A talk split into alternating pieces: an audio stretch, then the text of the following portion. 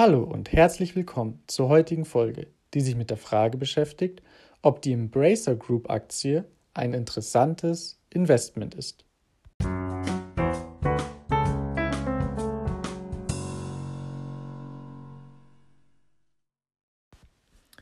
Bevor wir mit der Folge beginnen, möchte ich euch auf meinen Instagram-Kanal, das Aktienalpaka, aufmerksam machen. Wer Interesse an aktuellen Börsennews und Aktientipps hat, kann mir gerne folgen.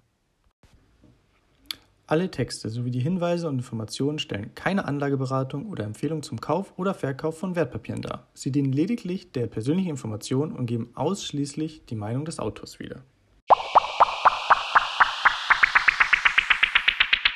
Die Embracer Group, bis September 2019 noch THQ Nordic genannt, ist ein schwedischer Medienkonzern mit Sitz in Karlstadt.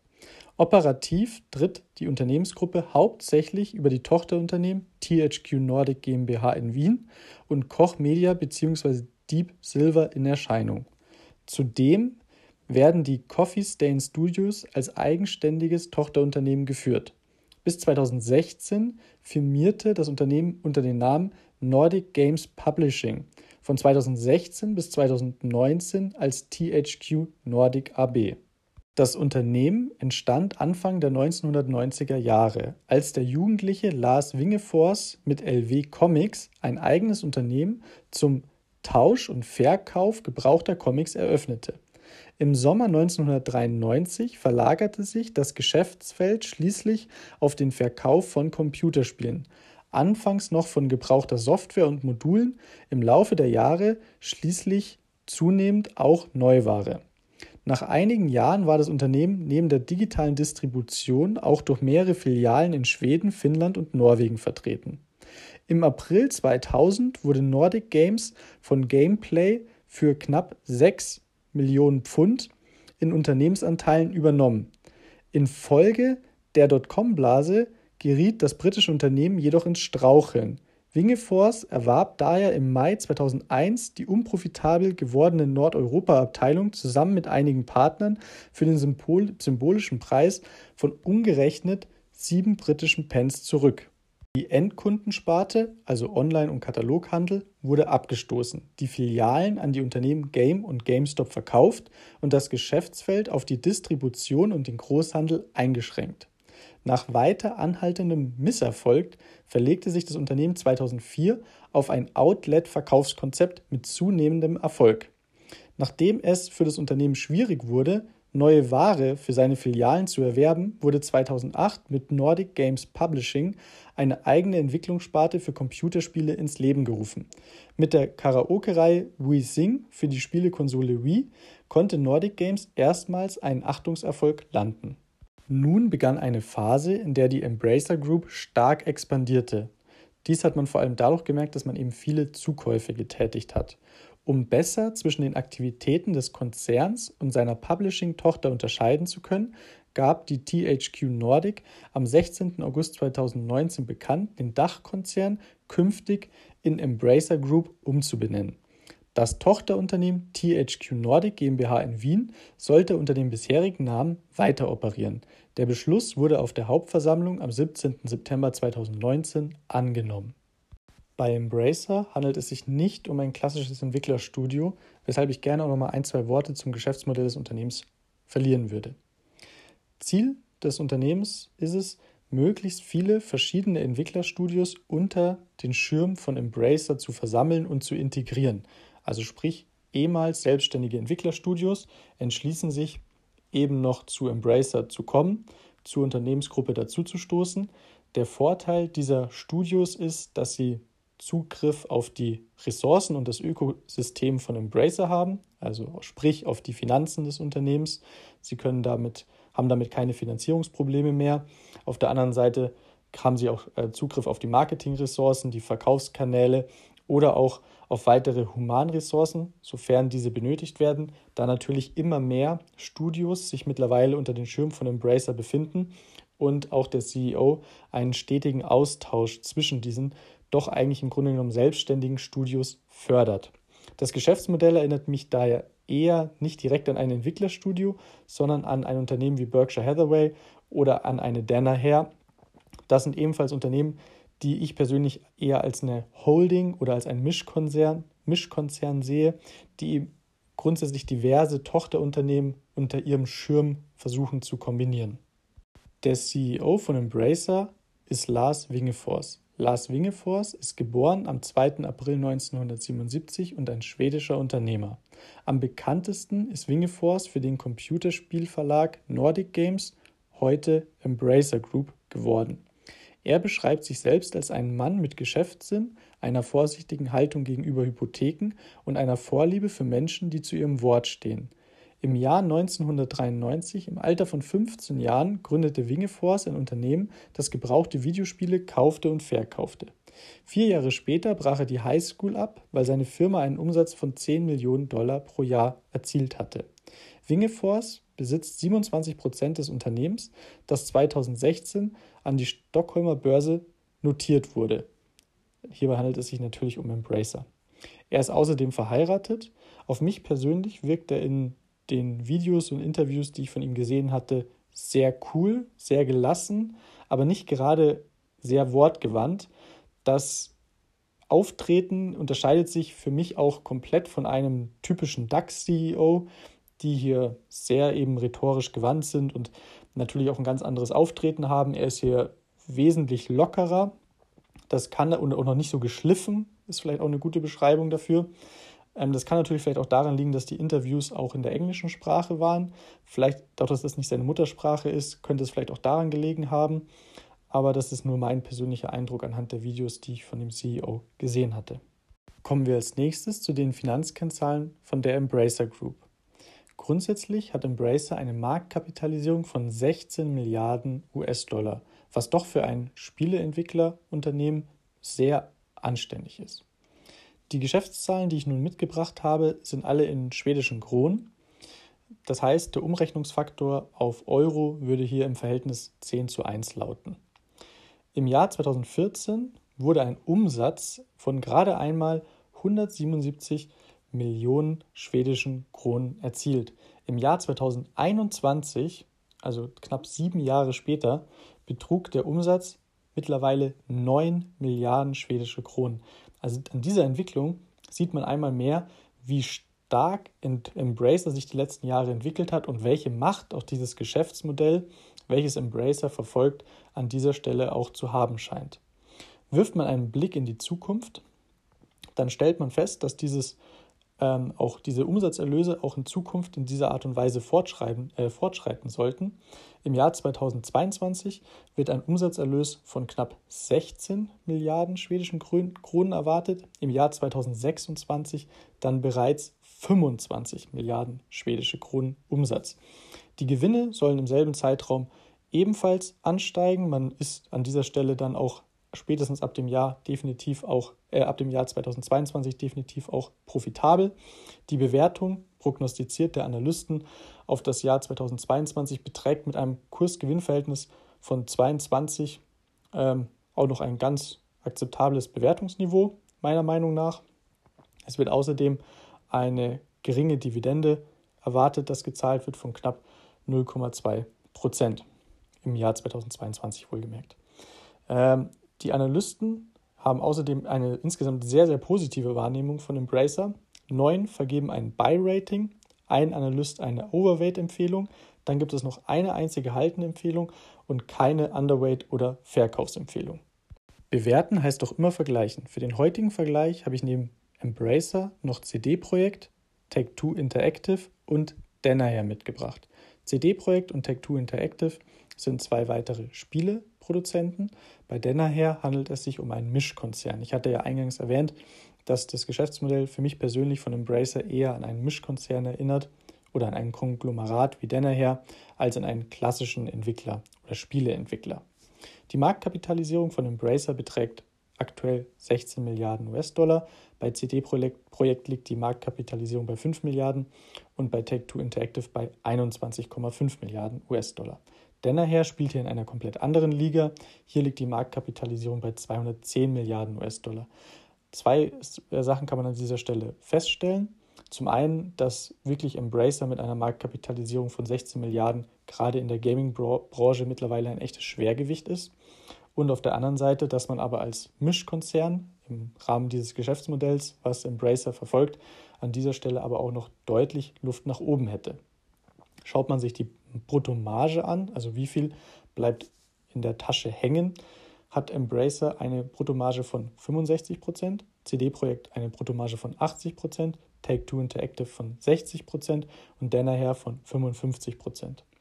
An dieser Stelle erkennt man natürlich, dass das Geschäftsmodell von CD-Projekt margenreicher ist. Darauf habe ich ja schon mal hingewiesen in der CD-Projektanalyse, da hier eben mehr diese Blockbuster-Titel favorisiert werden.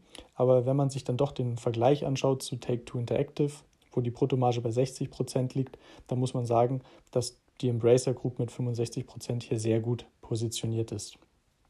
Das Kursumsatzverhältnis im Jahr 2021 liegt bei Embracer bei gerade einmal 7, bei CD Projekt bei 14, Take-Two Interactive bei 6,3 und bei Danaher ebenfalls bei 7.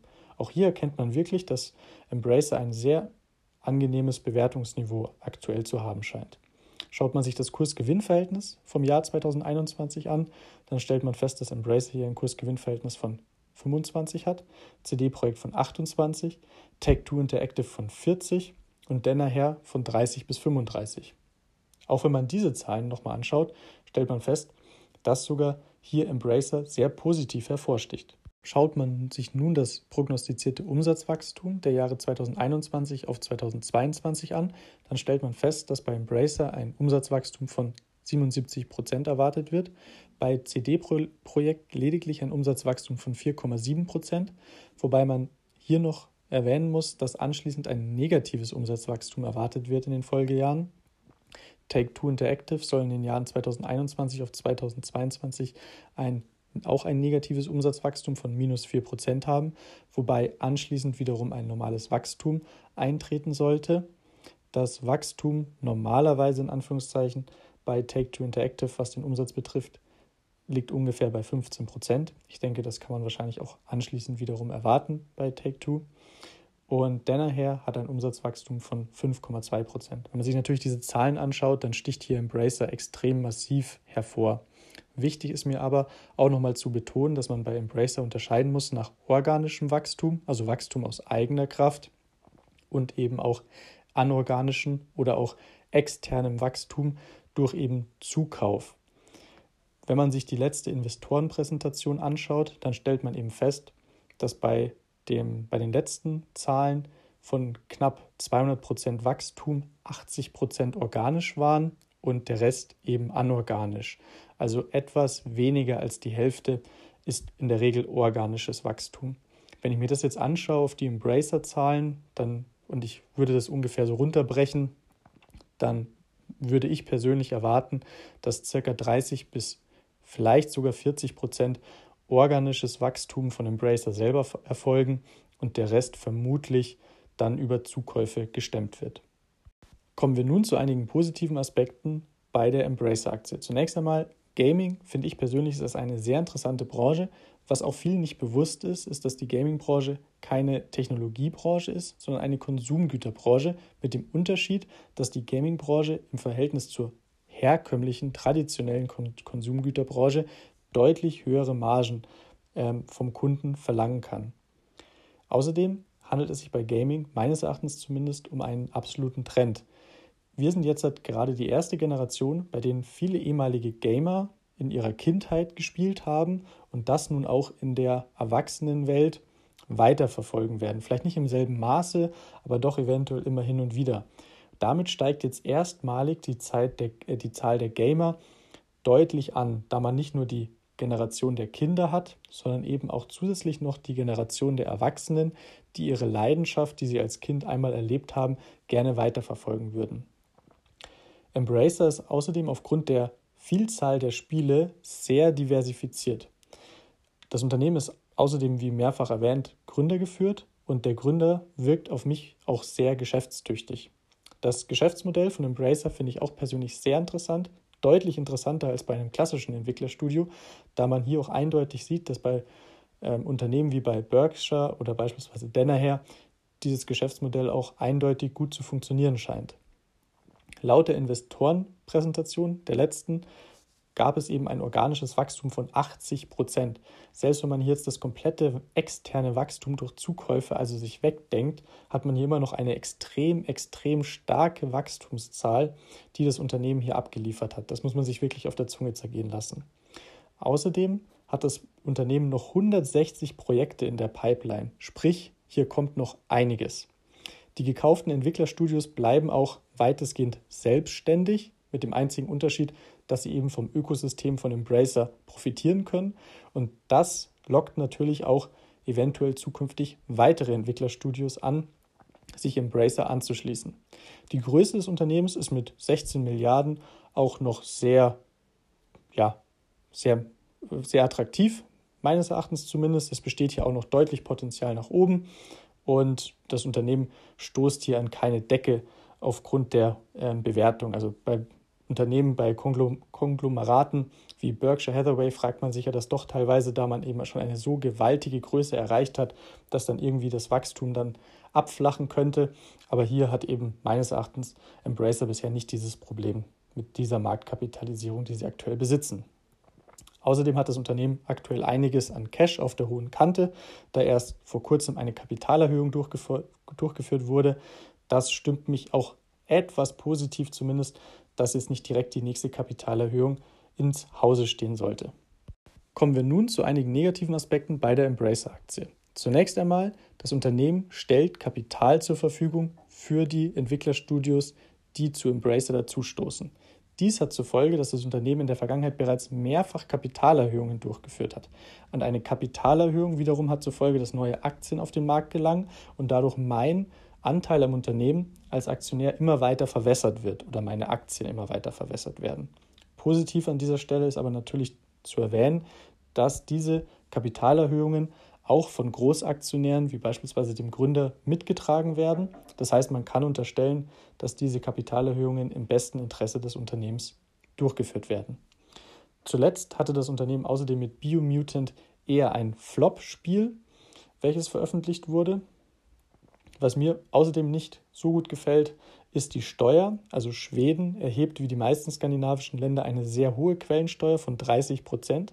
Den Differenzbetrag zu den anrechenbaren 15 Prozent muss man per Formular zurückfordern. Das kann umständlich und nervig sein.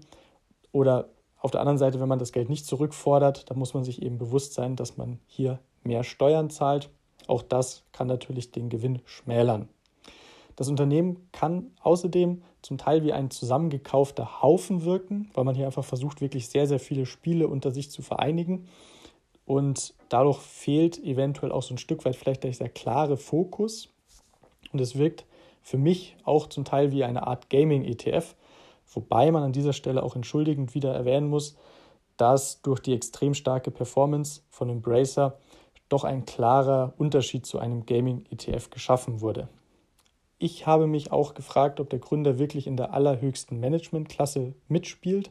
Anhand der mir vorliegenden Videos oder der Videos, die ich ähm, selber mir angeschaut hatte, war das für mich wirklich sehr, sehr schwer einschätzbar. Außerdem gab es eine Kontroverse. Es wurden vor ein paar, äh, vor einiger Zeit hat man versucht in der PR-Abteilung ähm, von THQ Nordic ein äh, ja, eine Fragerunde zu erstellen. Das Ganze ist dann zu einer Art Marketing-Desaster geworden, weil man eben diese Fragerunde auf der kontroversen Plattform 8chan ähm, durchführen wollte. Diese Plattform ist beispielsweise auch bekannt für Rassismus und pornografische Inhalte. Und auch hier hat man eventuell gemerkt, ist das Management hier wirklich in der allerhöchsten Liga, dass man sowas vielleicht auch nicht vorher geprüft hat. Das war aber tatsächlich auch einer der wenigen negativen Berichte die ich online finden konnte. Aber auf der anderen Seite wäre das natürlich auch einfach zu verhindern gewesen. Kommen wir nun zum Fazit. Die Quellensteuer stört mich persönlich sehr. Ebenso muss ich gestehen, bin ich kein absoluter Fan vom Management. Das mag auch an den Interviews in der englischen Sprache liegen, in denen der CEO nicht ganz so wortgewandt gewirkt hat. Das Geschäftsmodell und die Branche finde ich aber hochinteressant. Zugleich ist das Unternehmen auch in sich diversifiziert, sodass man sich im Vergleich zu zum Beispiel CD-Projekt weniger Gedanken um die zukünftige Entwicklung machen muss und somit ruhiger schlafen kann. Für mich persönlich ist Embracer bisher die Nummer 1 Aktie im Gaming-Bereich anhand meiner bisher durchgeführten Analysen.